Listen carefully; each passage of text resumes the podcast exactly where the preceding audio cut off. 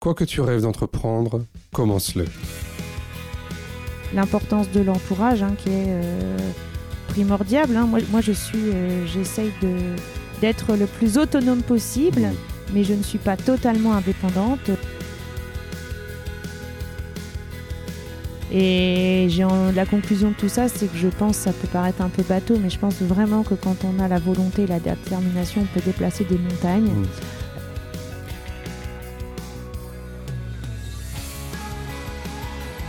Je dirais le plus gros défi de ma vie en fait, hein, Mmh. euh, d'être maman aveugle, parce que, euh, bah, parce que là, ça concerne plus que soi, Ouais. Euh, ça concerne les autres et qu'ils n'ont rien demandé, ces enfants. Je suis François Bernard, directeur général du GAPAS, association accompagnant des enfants et des adultes en situation de handicap dans toute leur citoyenneté. Avec Handicap Histoire 2, je vous propose de rencontrer des personnes ayant fait de leur handicap une force.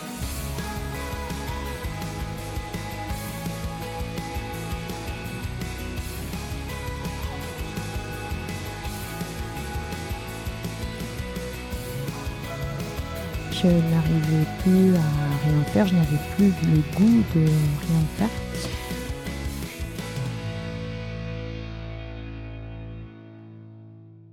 Pour ce 50e numéro d'Handicap Histoire 2, j'ai le plaisir d'être avec euh, Anne-Sophie Santis. Bonjour Anne-Sophie. Bonjour. Euh, alors tu vois, c'est le 50e, donc euh, on en est déjà rendu à, à pas mal de numéros, et puis euh, j'espère qu'il y en aura d'autres par la suite. Bah, écoute Anne-Sophie, je propose que tu puisses te présenter, et puis ben, aussi nous expliquer assez simplement ta situation de handicap. Eh bien, je m'appelle Anne-Sophie Santis, j'ai 38 ans. Euh, je suis mariée, j'ai deux petits garçons de 12 et 6 ans. Mhm. Je suis kinésithérapeute euh, depuis 15 ans. Euh, ça fait 4 ans que je travaille dans le service de réanimation pédiatrique de l'hôpital Jeanne de Flandre du CHU de Lille. Mhm. Euh, c'est un métier qui me passionne. Euh, j'ai- je suis donc non-voyante. J'ai perdu la vue brutalement à l'âge de 20 ans. Mhm. euh, suite à un glaucome et de multiples interventions chirurgicales qui se sont compliquées. J'étais malvoyante quand j'étais enfant et adolescente, donc je me déplaçais sans canne blanche, je faisais mes courses, je lisais euh, des euh, agrandis, Mm. j'utilisais encore euh, le crayon et le papier pour les mathématiques, la physique au lycée et dans mes études de kiné. Et puis euh, tout s'est précipité brutalement. Donc il a fallu tout réapprendre parce que passer de 1 vingtième à rien du tout, c'est très difficile. Mhm. Il y a eu quelques mois euh, extrêmement compliqués où ouvrir les yeux le matin et se retrouver dans le, le néant, euh, c'était vraiment euh, très très difficile. Mm. Je n'arrivais plus à rien faire, je n'avais plus le goût de rien faire. Et puis petit à petit, euh, j'ai décidé de relever la tête. euh, et puis je me suis dit, ben, la situation, elle est, elle est ce qu'elle est. Donc il y a deux solutions. hein. Soit on, on reste effondré, ou on a le choix d'essayer de se relever et d'avancer et de construire euh, la vie euh, la meilleure possible avec ce handicap. Mhm. Et c'est ce que je me suis attelée à faire. Donc d'abord euh, en réapprenant à me déplacer avec euh, une canne blanche, puis euh, en apprenant à me servir euh, d'outils informatiques adaptés euh, à l'aide de synthèse vocale. Et puis en réapprenant aussi à effectuer tous les gestes du quotidien. Donc euh, j'avais interrompu mes études de kiné, je les ai reprises en ne voyant plus du tout. Mhm. Et puis, ben, une fois que le- l'engrenage était lancé, je, je ne me suis plus arrêtée. Donc, j'ai poursuivi mes études. J'ai été diplômée en 2007. J'ai euh, rencontré euh, mon futur mari. On- et puis, euh, j'ai commencé à travailler à l'hôpital de Tourcoing euh, pendant 9 ans, puis à l'hôpital de Roubaix, et puis maintenant sur l'hôpital Jeanne de Flandre. Mhm. Alors tu disais, c'est suite à un glaucome. Oui. C'est quoi exactement un glaucome? Un glaucome, c'est une pathologie qui touche euh, préférentiellement une population euh, plus âgée. C'est une euh, maladie donc qui provoque de l'hypertension oculaire, donc au même titre que l'hypertension artérielle dans les artères du corps on a un tonus euh, de base dans l'œil euh, avec un liquide circulant et donc le glaucome c'est une pathologie euh, qui touche la circulation de ce liquide et qui provoque donc de l'hypertension oculaire qui est extrêmement nocive pour les cellules du nerf optique. Alors le nerf optique il est c'est une émanation directe du cerveau. Actuellement on ne sait pas réparer le nerf optique. On fait énormément de progrès sur les rétines, les cornées qu'on greffe, mais le nerf optique ça reste très compliqué compliqué. Euh, donc à partir du moment où les cellules du nerf optique sont altérées, voire euh, détruites, il n'y a pas de récupération possible. Et l'hypertension oculaire provoquée par le glaucome altère petit à petit les neurones composant le nerf optique et donc hmm. altère la vue. D'accord. Et ça, toi, tu t'y attendais pas, même quand tu étais jeune, quand tu disais que tu étais euh, déjà malvoyante à l'époque? Si, euh, on savait que c'était une maladie évolutive, hein, euh, consécutive à une anomalie congénitale au niveau oculaire. Donc, on savait que c'était une possibilité, mais il existe quand même des traitements antihypertenseurs, des traitements par voie orale ou par hmm. voie oculaire, et des interventions. Donc, mes parents savaient que, la situation était évolutive, mais c'est normalement une pathologie qu'on arrive à réguler avec les traitements adaptés, voire les chirurgies adaptées. Malheureusement, pour moi, ça n'a pas été le cas et il y a eu euh, effets secondaires sur effets secondaires, problèmes chirurgicaux sur problèmes chirurgicaux. J'ai été suivie au, CHU de Lille jusqu'à mes 14 ans. Euh, ensuite, on, on, a été dirigé au Centre national des 15-20 à, à, Bastille, à Paris, où il y a un centre du glaucome hyper spécialisé. Et puis, euh, j'ai été opérée plus de 30 fois hein, au niveau de, de, mes yeux. et puis, malheureusement, on est arrivé à une situation, un point de non-retour où il a fallu euh, prendre la décision d'une intervention un petit peu plus euh, technique et risquée. Et malheureusement, les conséquences euh, ont, été irréversibles. donc, il est vrai que suite à cette intervention, moi, je, me suis réveillée. dans, dans, le noir. Donc, mmh. ça a été très brutal. Et puis, ben, quand euh, les chirurgies échouent, euh, on voit moins les médecins que quand ils se félicitent euh, de leur prouesse. Donc les hmm. conclusions, on a dû les, tirer un petit peu seuls. Hein. Hmm. Et ça a été quoi ta réaction à ce moment-là? Tu disais tout à l'heure, tu étais un peu dans le néant. Oui, dans le néant visuellement et puis moralement aussi, hein, parce que ben, mmh. tout, tout, est, tout est hyper compliqué. Manger, de toute façon, l'appétit n'est pas là. Et puis manger, ça demande une énergie folle parce que rien que le fait de ne pas voir ce qu'on mange, on n'a pas faim. Euh, manipuler ses couverts, amener à la bouche, c'est compliqué. On ne se voit plus dans le miroir. Euh, les passe-temps, bah, regarder la télé. Et maintenant, pourtant, je la regarde tout le temps et je vais très souvent au cinéma. Mais aller à, ce moment-là, euh, regarder la télé sans voir, ça, ça vous paraît complètement euh, fou. Hmm.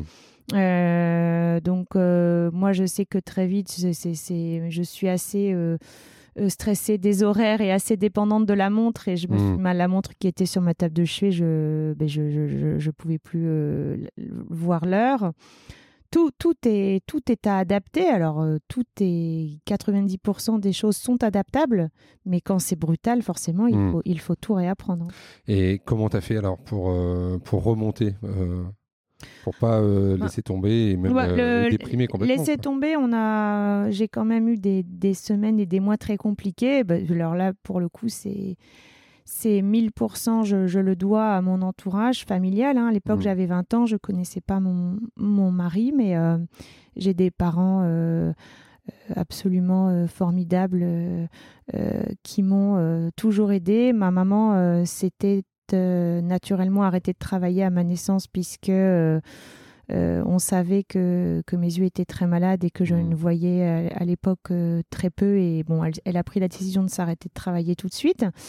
Mon papa, du coup, travaillait énormément, mais ils m'ont apporté tous les deux euh, énormément de, bah, de, de, niaque, de courage. Euh, ma maman euh, m'a toujours accompagnée où que ce soit, rassurée, guidée. Mon papa avait plutôt le rôle de, coach euh, euh, et euh, me tirer énormément vers le haut. J'ai trois frères et sœurs qui n'ont pas de soucis visuels et qui m'ont apporté énormément aussi de par leur énergie et, leur soutien et leur présence. Toute ma famille m'a soutenue, mes mmh. amis également. et puis après, bah, c'est vrai que ça peut paraître un peu binaire, mais je pense qu'il y a vraiment un moment où on est de, il y a, un mur et puis il y a vraiment deux possibilités. Hein. Soit on, se dit peut continuer à broyer du noir et à vivoter, hein, euh, ou alors on se, on se relève les manches, on sait que ça va être compliqué, mm. mais on avance avec cet état de fait que de, de toute façon la situation, on, peut, on, ne peut malheureusement pas la changer. Et donc là, on fait le job d'accepter, euh, de vivre avec, euh, et, et, à partir de là, bah, autant faire les choses le mieux possible. Mm. Et, le, mieux, le mieux qu'on puisse faire. Hein. Et tu as été accompagné du coup pour apprendre à, utiliser la canne ou euh, Oui, oui tout à fait. Moi j'ai repris mes. Donc moi, mon urgence c'était de reprendre mes études. Hein. J'étais, mmh. j'étais, j'étais étudiante avant. Mon projet de vie c'était de pouvoir exercer le métier que je voulais faire. Donc euh, à cette époque-là. Euh, je, reviens mmh. juste par rapport à kiné, c'était un vrai choix pour toi parce que quelquefois les les non-voyants ou mm. les malvoyants, on les envoie facilement vers On les envoie facilement vers ce métier-là. On les envoie plus facilement vers ce métier-là quand ils ont une pathologie évolutive et mm. qu'on sait notamment le, diabète. On les envoie aussi euh, suite à un accident de la vie, euh, lorsqu'ils ont déjà un métier et qu'ils veulent se, se réadapter. Euh, moi, c'est un projet que j'avais depuis. J'ai toujours été absolument fascinée par le monde de l'hôpital, fascinée par le monde de la médecine. Il y avait un autre domaine qui me passionnait, c'était le droit. Euh, donc c'était ces deux domaines-là qui étaient, qui étaient en balance. Et puis euh, euh, l'idée de, de, pouvoir aider les autres au quotidien, d'être dans un métier de soins et surtout de, de pouvoir évoluer dans le monde de l'hôpital qui me, qui me passionne mmh. a pris le dessus. Donc j'ai décidé d'intégrer cette école de, de kiné spécialisée. Donc j'ai commencé en voyant mal, je l'ai reprise en ne voyant plus du tout.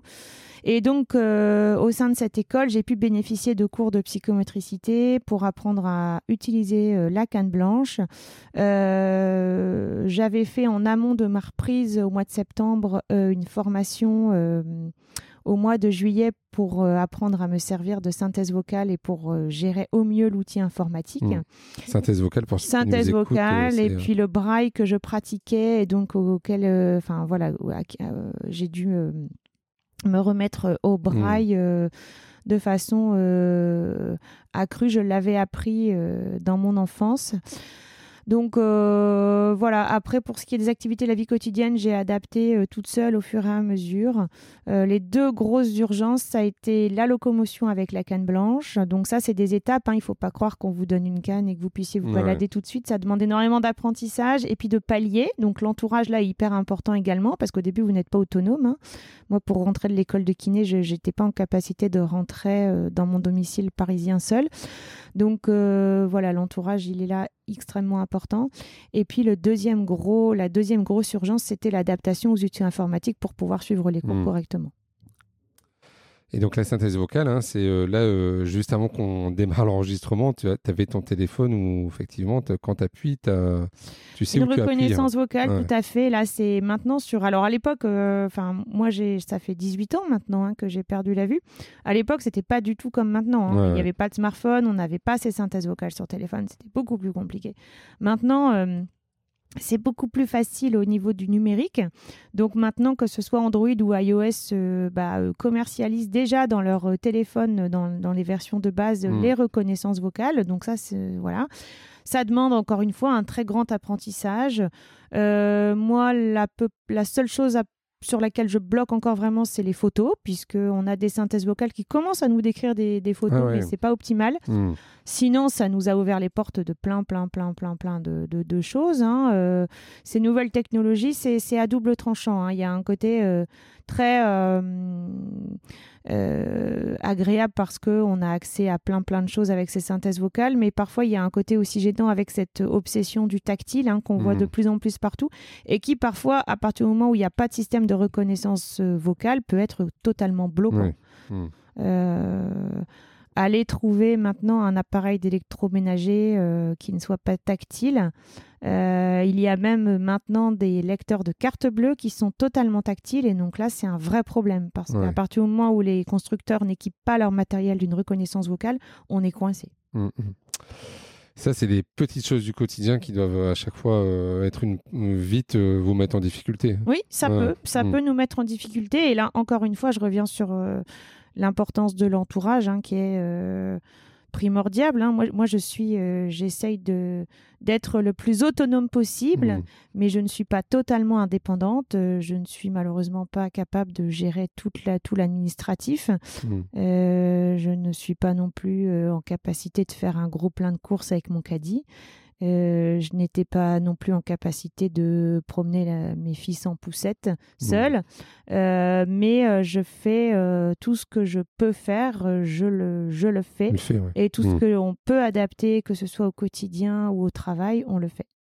Alors, tu disais que tu es kiné euh, en service pédiatrique, en service de réa. hein, Réa, réa, tout à fait. Donc je sais que ça peut un peu surprendre parce que la réa, c'est le monde de l'urgence, de Mhm. l'instabilité, du pronostic vital engagé, avec euh, du coup des matériels, du matériel de monitorage, euh, euh, voilà. Euh, donc pareil, avec des paramètres vitaux à surveiller, énormément de, de cathéters, de tuyaux.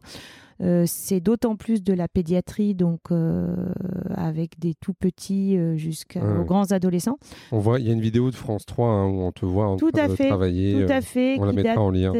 oui, qui date de d'il y a à peu près un an, voire Mm. un, un an et demi, voilà, où, où France 3 Régions, effectivement, euh, était venu euh, me suivre une demi-journée dans mon service de, de réanimation. Euh, donc pareil, hein, les numériques, voilà, moi j'ai un scanner sur mon téléphone qui me permet de, de scanner les écrans de monitorage de mes petits patients.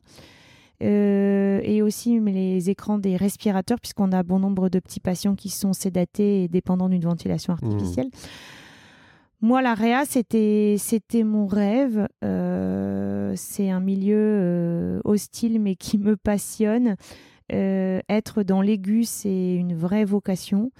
Euh, ça a été extrêmement compliqué, je te le cache pas, d'intégrer euh, notamment le centre hospitalier universitaire de Lille. Mhm. Grosse, grosse, grosse réticence. Euh, au bout de 11 ans de carrière, Par rapport à par, par rapport, à au cécité. handicap, hein, Ouais, par ouais. rapport à la cécité, hein, clairement. hein. Alors, comment tu as fait alors, comment- fort, de mes, fort de mes 11 ans d'exercice hospitalier en périphérie, à Tourcoing et à Roubaix, euh, j'ai pu quand même voilà, mettre ça en avant au niveau de, de Euh, puisque moi, ma, mon rêve, c'était de faire uniquement de la pédiatrie. Donc, Jeanne de Flandre étant l'hôpital pédiatrique de référence euh, régionale, Mm. euh, c'était vraiment pour moi un rêve.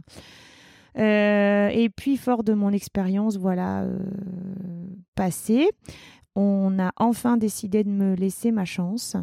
Euh, je savais qu'on m'attendait au tournant, je savais que j'étais épiée, je savais que si je faisais la moindre boulette, c'était, on allait rapporter ça au handicap. Alors, ce qui est même, ce qui est, ce qui est, ce qui est difficile parce Ouais. que tout le monde a le droit à l'erreur, mais je pense que quand moi, je me suis toujours moins laissé le droit à l'erreur que quelqu'un de valide. Mhm. Euh, je considère que je dois être irréprochable au travail et que euh, s'il y a le moindre problème, le- la- l'humain hein, euh, rapporte fera que voilà le, le raccourci, le lien avec le handicap sera fait automatiquement Mhm. et donc ça me sera préjudiciable. Donc euh, moi je, je- je me dois d'être hyper concentrée. Voilà, on m'a ouvert la porte. euh, je suis arrivée dans un endroit où il y avait de multiples réticences, ce que je peux tout à fait comprendre. Mais euh, bon, j'ai pu relever le défi. Je m'étais euh, armée hein, d'énormément de courage, de volonté, de pugnacité. Et puis, euh, ben, les choses se sont faites au final assez naturellement. Il a fallu énormément rassurer, il a fallu prouver, il a fallu communiquer. Et puis, ben, maintenant, j'ai envie de vous dire, de te dire que le handicap, il est. Moi, je suis kinésithérapeute dans le service. Je suis pas kinésithérapeute aveugle dans le service. Ouais. Il y a juste la canne blanche dans les couloirs qui me, qui me différencie. Mais sinon, quand je suis dans les chambres avec mon patient, il n'y a, y a pas de barrière. hein, euh, il n'y a aucune barrière. On a, j'ai dû me bagarrer pour beaucoup de choses. Les portes étaient totalement verrouillées à mon arrivée euh, Mhm. pour, euh, pour, euh, pour les gardes, pour, euh, pour l'encodage des actes, hein, puisque les logiciels n'étaient pas accessibles aux synthèses vocales. Donc, il a fallu adapter, adapter, adapter, adapter, creuser, creuser, chercher. Euh, je, je tiens aussi du coup à, à faire le parallèle. Il y a, il y a- il y a une cellule maintenant, hein, handicap et maintien dans l'emploi du, du CHU, là, qui a eu son, Mhm. Son importance. Euh, voilà, ils m'ont aidé à pouvoir euh, obtenir du matériel spécialisé. Ils m'ont aidé à refaire le dossier pour, les, les... pour bénéficier d'un transport taxi qui m'emmène et qui me ramène à la maison Mhm. pour avoir un énorme gain de- d'énergie. Euh, voilà, ça a été compliqué. J'étais très, très, très déterminée à faire ma place et à prouver que je, je pouvais faire.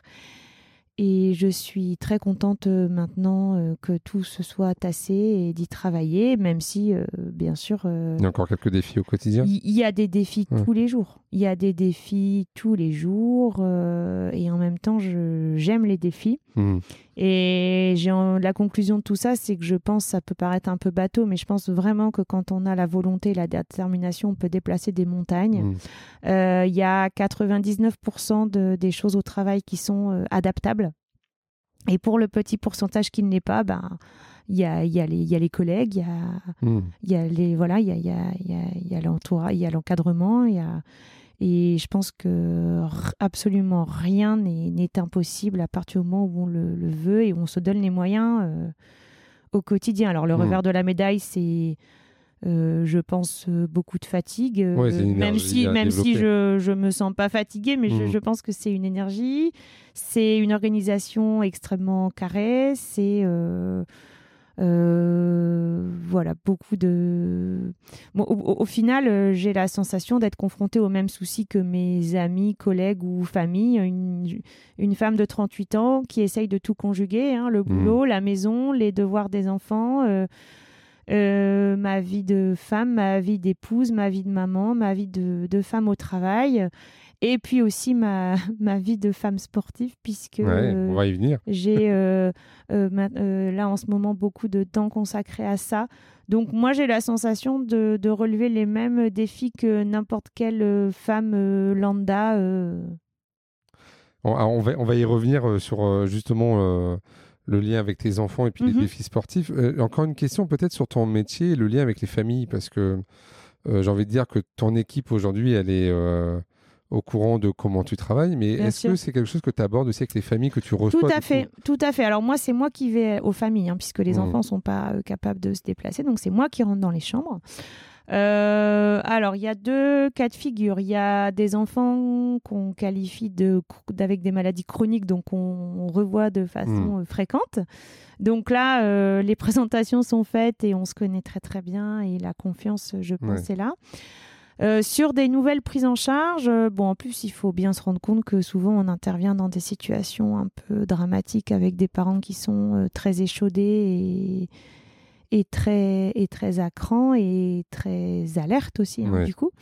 Euh, bah, j'ai envie de te dire qu'il y a beaucoup, beaucoup, beaucoup de d'entourage d'enfants qui ne perçoivent pas euh, mon handicap. Pour la quasi-totalité des gens, euh, les gens pensent que je vois mal, mais que je vois. et pour ceux qui repéreraient le handicap, ben, j'ai envie de dire que au bout de la première séance, les peut-être l'inquiétude qui était présente au début s'est effacée. Hmm. Euh, et donc, je n'ai jamais rencontré de problème avec euh, des parents ou des patients, euh, même lorsqu'ils savent que je ne suis pas capable de percevoir les traits de leur enfant. Hmm. donc c'est vrai que ça se passe très très très très bien. Euh, je pense que les réticences sont naturelles. Hein. Moi, je suis maman aussi, euh, je l'entends euh, parfaitement. Mais après, je pense qu'une fois que le, soin est réalisé, les interrogations s'effacent. Mmh. Et, c'est vrai que, que ça se passe très très bien. Et après, par rapport à ça aussi, je, je pense que mon vécu m'aide aussi à être empathique et à l'écoute de ces familles, puisque probablement que mais tout mon vécu hospitalier, euh, le fait d'avoir été endormie, piquée, mmh. euh, mmh. douloureuse, euh, ça m'a donné une certaine forme de maturité mmh. et d'empathie qui m'aide à me mettre un petit peu à la place de ces familles. Et du coup, je pense qu'il y a des discussions vraies et profondes qui se, qui se mettent en place. parce que mon vécu m'aide dans ma pratique au quotidien. Alors, euh, tu as parlé euh, il y a quelques minutes du sport, donc euh, tu as une activité aussi sportive aussi intense. Qu'est-ce que tu peux nous en dire? J'ai une activité sportive intense. Bah, moi, pour moi, le, sport, depuis que je m'en souvienne, n'a toujours été indispensable pour moi, m'a toujours permis de canaliser parfois une énergie un peu trop débordante, une nervosité un peu trop débordante. permet d'exorciser aussi ben, parfois euh, la bêtise des gens mmh. ou euh, les multiples agressions du quotidien qu'on peut ressentir ou, subir euh, quand on a un handicap, même si la plupart du temps c'est totalement involontaire de la part des gens. Du coup, le sport m'a toujours aidé à, à canaliser et à maintenir un équilibre dans ma vie. par ailleurs, j'aime énormément le goût de l'effort, j'aime énormément la compétition. Et donc, du coup, euh, bah, comme toute maman, j'ai dû le mettre un petit peu de côté avec les enfants petits. Et puis, euh, ben là, j'avais repris euh, il y a quelques. Enfin, j'ai fait énormément d'escalade déjà quand j'étais au lycée. J'en faisais plusieurs fois par semaine. Ça m'a permis de, tenir à cette époque où, où mes yeux n'allaient pas bien et où au lycée c'était difficile. Et donc l'escalade m'a vraiment permis de tenir. Euh, voilà, ensuite, je, me suis un peu éloignée de tout ça. Et puis, euh, j'ai repris euh, l'athlétisme dans un club à Villeneuve d'Ascq où il y a une section handisport. Donc, euh, je me suis mise à courir, courir, courir. Euh, et puis, euh, donc, j'ai mon coach qui me guide hein, via une, grâce à une corde. Mmh. Donc, j'ai été, enfin, je suis championne de France là depuis février de cette année sur le 1500 mètres, donc en athlétisme. donc sur le demi-fond, donc une course de 1500 mètres. Mmh.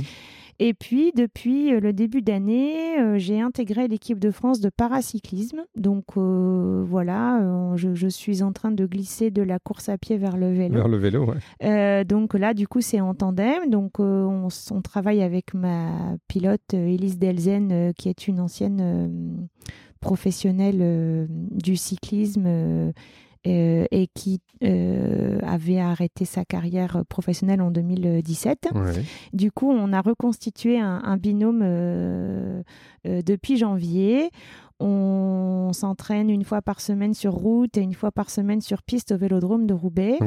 moi, je, parallèlement à ça, j'ai des entraînements sur home trainer puisque je ne peux pas rouler seul. Donc, j'ai des entraînements mmh. sur home trainer dans, dans mon garage que je fais vaillamment, des entraîneurs qui me sont donnés par euh, l'entraîneur euh, de l'équipe de France euh, de paracyclisme.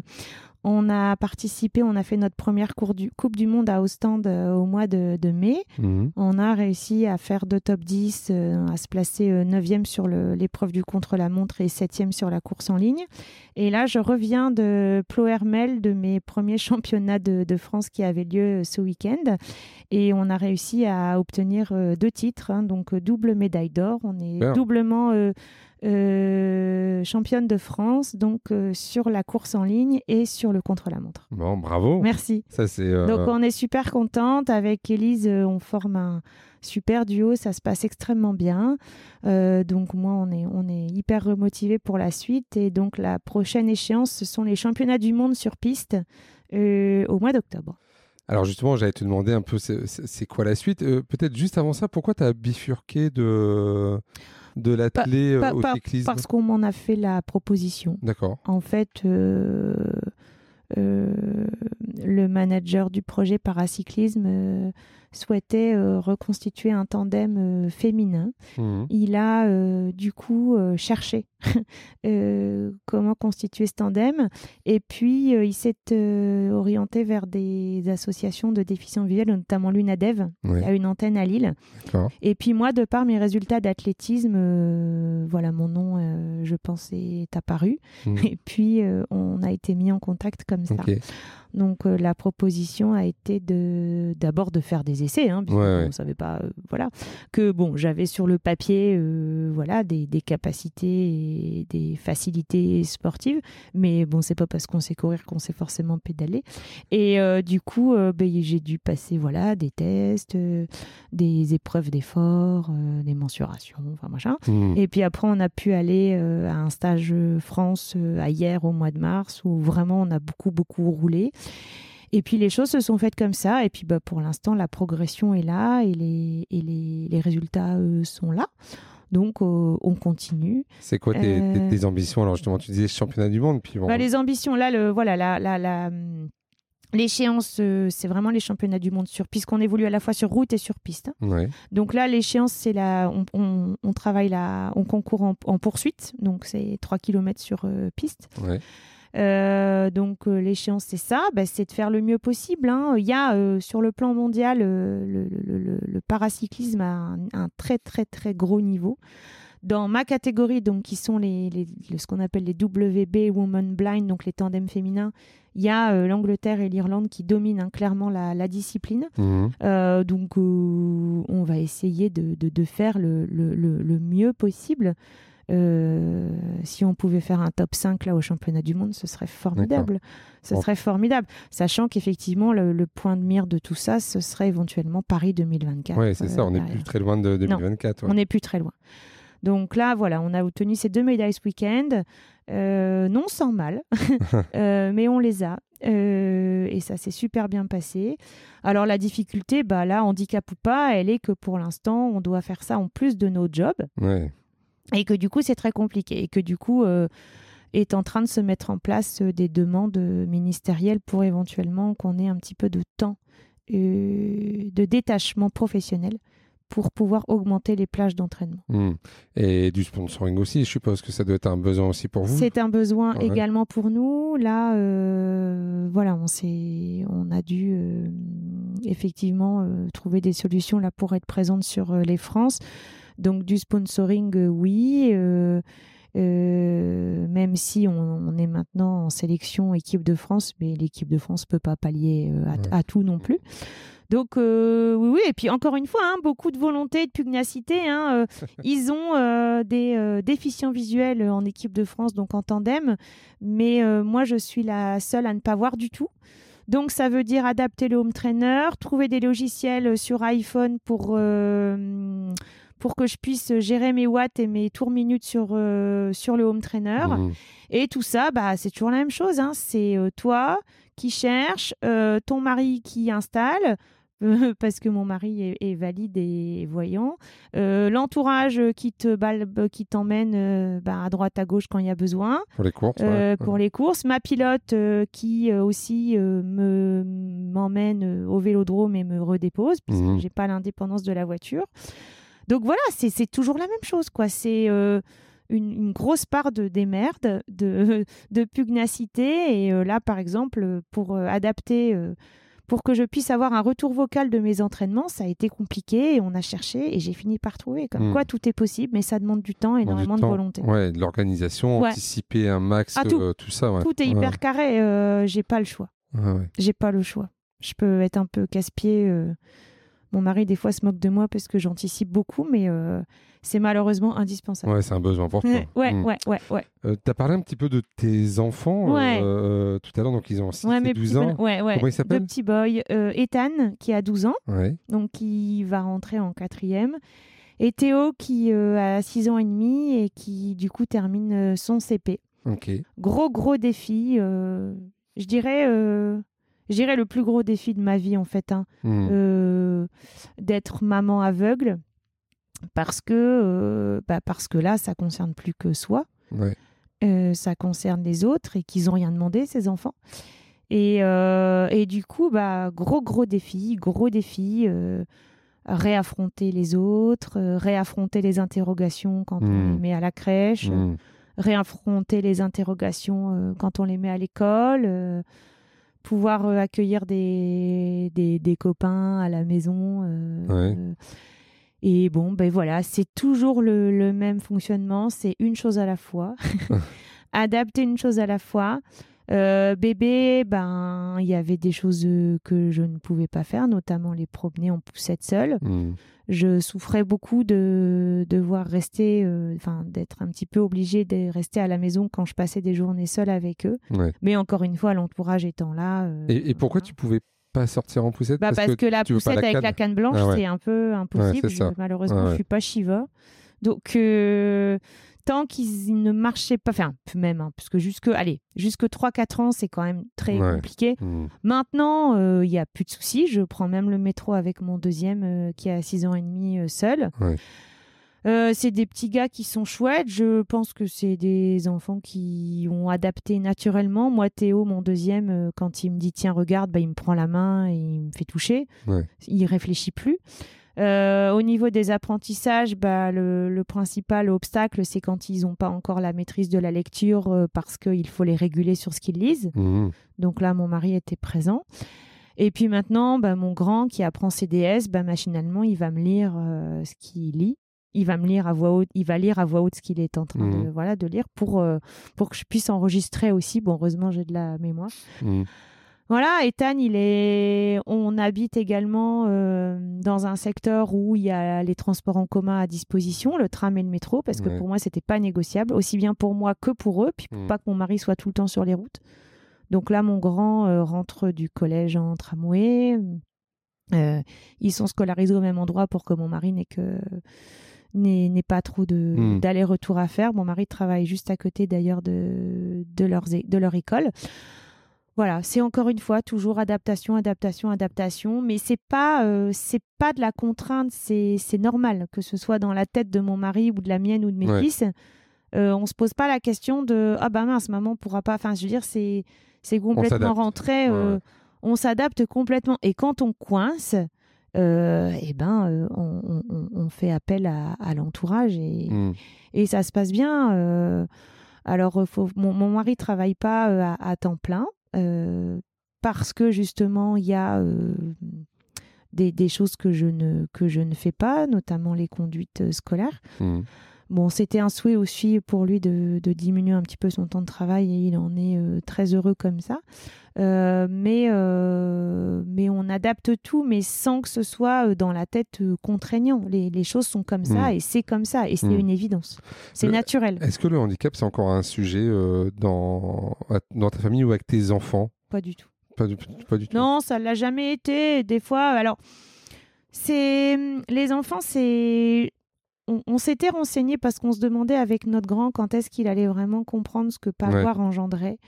Et à l'époque, un psychologue nous avait répondu que avant 7 ans, les enfants n'avaient pas la, la faculté mentale de vraiment comprendre tout ce que le handicap euh, pouvait euh, Mhm. et ça s'est révélé exact. Hein. euh, Ethan, euh, voilà, vers le, le CE1, CE2, il, il a vraiment euh, voilà, compris que quand il faisait un dessin, bah, il fallait me le décrire, que bah, je pouvais pas conduire, que, enfin voilà, il a vraiment pris toute la dimension de ça. Théo, il est euh, entre les deux et, et des fois c'est trop drôle parce que il a des réflexions naïves euh, où il me fait trop rire. Genre la fois dernière, il dit, euh, bah de toute façon maman. Quand, quand papa il va, il va mourir, bah nous on va mourir aussi. Moi, je dis bah, pourquoi tu dis ça, Loulou? Il me dit bah on va mourir parce qu'on va mourir de faim puisque tu peux pas faire les courses.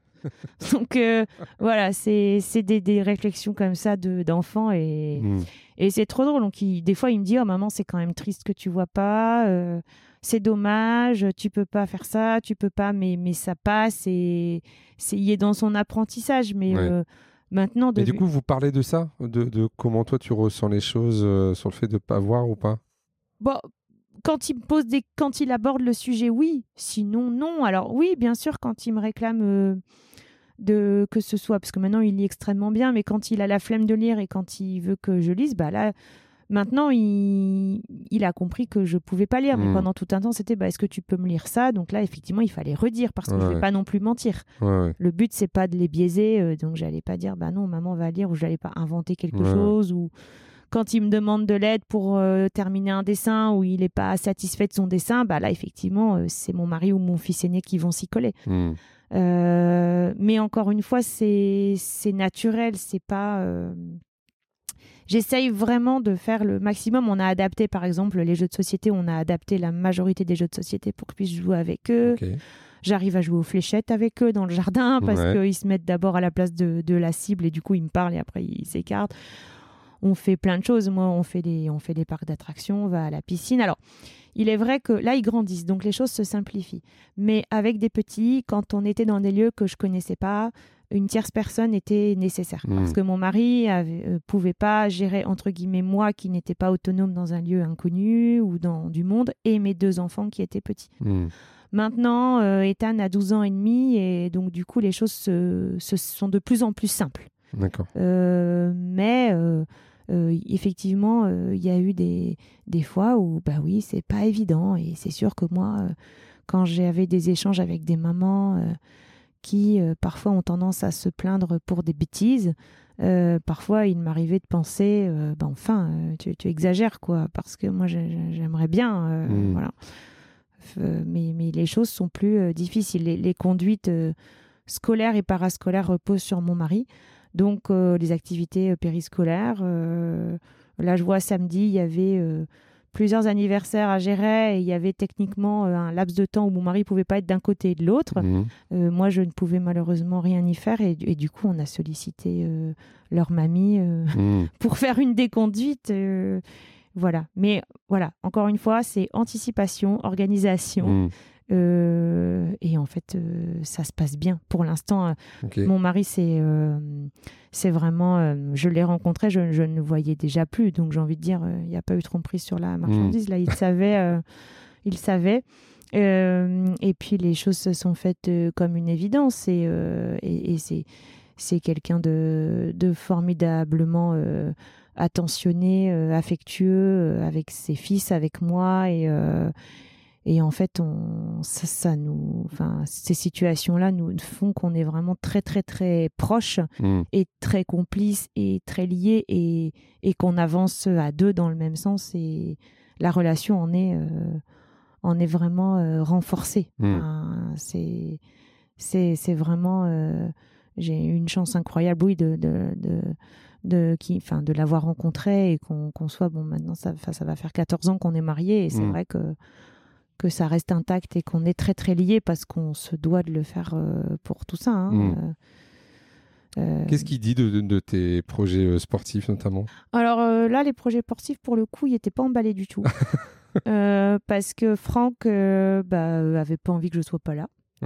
il sait que le sport est important pour moi et ça, il le concevait très bien, mais de là à passer dans un monde semi-professionnel, ça, il n'était pas, pas forcément pour. Hmm. Donc on en a énormément parlé. On, voilà, on a essayé de, de poser un petit peu euh, les choses. Euh. et puis euh, ici est fait, ça se passe très très bien. Je pense qu'il voit aussi que je fais mon maximum pour que ça impacte le moins possible la vie de famille. S'il y a un entraînement home trainer que je dois faire tard le soir, qui va me permettre de passer un peu de temps avec les garçons avant, je vais le faire. Euh, il est fier, je pense aussi, de voir que je progresse et le résultat. Et puis, euh, il voit surtout que, bah, que pour l'instant, j'ai pas le melon et que je me détourne pas de mes devoirs euh, d'épouse et, de maman, on va dire. Et du coup, j'arrive pour l'instant à tout gérer. Après, c'est compliqué pour tout le monde. Et effectivement c'est chronophage. Et là handicap ou pas de toute façon tout gérer c'est difficile. Mm. mais ça je pense que c'est ça concerne enfin c'est hors handicap oui bien sûr. de toute façon. Est-ce que tu as eu besoin à un moment donné de te tourner vers des associations euh? Alors très peu, bah, la principale association vers laquelle je me suis tournée, c'est l'association Valentin oui à laquelle j'ai fait mes études, hein, ils ont euh, au sein de l'association un centre de formation. Ouais où il délivre la formation de kiné, mais aussi d'autres formations professionnelles.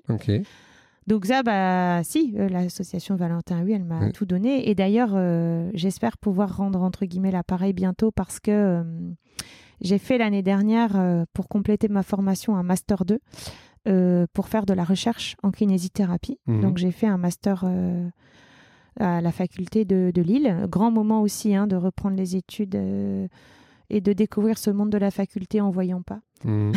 Grand moment et gros défis et gros obstacles et grosses portes fermées aussi, puisqu'il a fallu euh, bah, faire des supports visuels, des PowerPoint, un mémoire, et que ça, c'est des choses qui ont été compliquées. Et encore mmh. une fois, l'entourage a répondu présent et m'a soutenu dans cette démarche-là.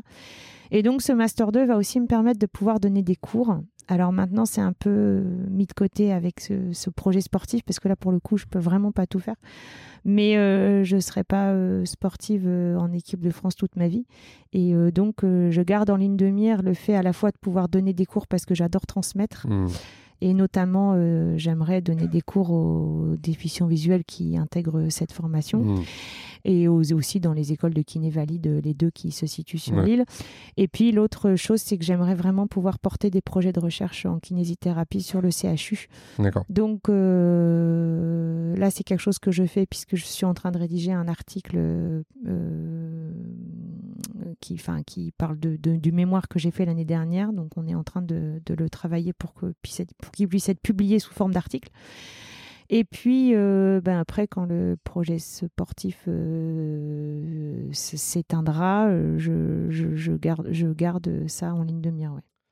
Alors, on arrive vers la, vers, la, fin de notre entretien. J'ai toujours une question, enfin quelques questions qui reviennent. si demain tu pouvais être ministre des personnes en situation de handicap, tu prendrais quelle première décision? Hmm. Quelle première décision? C'est une bonne question. Euh, c'est compliqué parce que les décisions prises, c'est toujours. Euh, moi, ce que je reproche aux décisions prises par le ministère, c'est que c'est très généraliste et que c'est pas assez. Il n'y a, pas assez de, cas par cas. Euh, on met des plafonds, on met des, des choses. Je, je simplifierais. Je mmh. simplifierais. Je, c'est vraiment ce que je ferais. Je simplifierais la vie euh, parce qu'on nous, on nous, on nous embête véritablement avec des dossiers, des mmh. demandes. Des... Alors ça a été fait un petit peu, mais c'est, c'est pas assez. Je simplifierai la vie des personnes euh, handicapées, mais je simplifierai aussi la vie des parents d'enfants mmh. handicapés qui sont euh, qui croulent sous les demandes administratives, les dossiers, les compléments médicaux. Les, je dis, on est on n'est déjà pas capable de le faire pour nous-mêmes et on mmh. nous embête avec des démarches et des démarches. Je trouve ça euh, euh, honteux et, et je simplifierais et les, les, les, démarches au maximum pour, pour faciliter la vie de, de, de nous tous. Ok. Euh, qu'est-ce que tu aurais envie de dire aux personnes qui t'ont découragé ou qui croyaient pas en toi? J'ai envie de leur dire que je le comprends, mais que en me décourageant ou en croyant pas en moi, euh, elles m'ont donné 15 euh, 000 fois plus de hargne pour leur montrer qu'elles avaient tort. Hmm. Et si tu pouvais revenir dans le passé et revoir la Anne-Sophie après sa dernière opération, quand elle se réveille, hmm. qu'elle était dans le néant, comme tu as dit tout à l'heure, qu'est-ce que tu lui dirais? Bah, Je lui dirais que le défi a été relevé, et euh, je lui dirais qu'elle a beaucoup de chance euh, d'avoir euh, un mari, des enfants, des parents comme ça, des frères et sœurs comme ça, des amis comme ça. Je lui dirais qu'elle a énormément de chance. Je lui dirais qu'en 18 ans, le chemin qu'elle a fait et tout ce qu'elle a fait, c'est chouette mais qu'il n'y a pas de temps à perdre pour vivre encore plein de nouvelles choses mmh et que et que il faut continuer et que il faut toujours chercher euh, plus et puis que la vie est formidable et courte et que ça vaut pas le coup de, de se tasser et de ne pas euh, découvrir les choses et que le fait de ne pas voir doit absolument pas être un frein mmh. euh, au bonheur et à la vie. Merci beaucoup Anne-Sophie. on te suit sur les réseaux sociaux? Comment on peut suivre eh bien, alors. Ce que tu fais où au niveau sportif eh ben, Ça, les réseaux sociaux, c'est pas mon fort. mais euh, oui, j'ai un compte Facebook, euh, j'ai un compte euh, Instagram, bien sûr. et puis, il y a beaucoup de monde aussi voilà, qui s'en charge aussi pour moi. Donc oui, fait Facebook, Instagram. Et puis, via aussi le CHU, hein, je sais que j'ai rencontré plusieurs fois la communication. Il y a eu plusieurs mhm. publications, donc aussi sur le Facebook, Instagram du CHU, les réseaux du CHU, ça, ça il y a également. Et puis après, sur aussi le, au niveau sportif, donc euh, le Facebook du, de l'handisport euh, paracyclisme. Hein. donc il y a aussi les réseaux sociaux là-dessus où on peut retrouver les résultats et, et nos, et, euh, nos, nos, résultats là-dessus. Ok, ben on mettra tout ça dans le descriptif euh, du podcast. Encore merci beaucoup Anne-Sophie. Avec euh, plaisir. Eh, allez, on va se donner rendez-vous à juin ou juillet 2024. Ah bah... C'est ça les dates ou... C'est août. C'est août. Alors... Les Paralympiques, c'est deuxième ah moitié d'août 2024. Donc c'est l'objectif. Allez, rendez-vous en août 2024 à Paris. Merci. C'est l'objectif. Merci Anne-Sophie. Au revoir. Au revoir. Voilà, vous avez écouté cet épisode de Handicap Histoire de jusqu'au bout. Merci de le partager à au moins deux personnes autour de vous, d'inscrire vos amis, votre famille, vos collègues, vos enfants au podcast et de mettre un commentaire sympa et bien sûr 5 étoiles. Vous pouvez me retrouver sur tous les réseaux sociaux en tapant Handicap Histoire 2. Je suis François Bernard et comme disait Goethe, quoi que tu rêves d'entreprendre, commence-le. L'audace a du génie, du pouvoir, de la magie.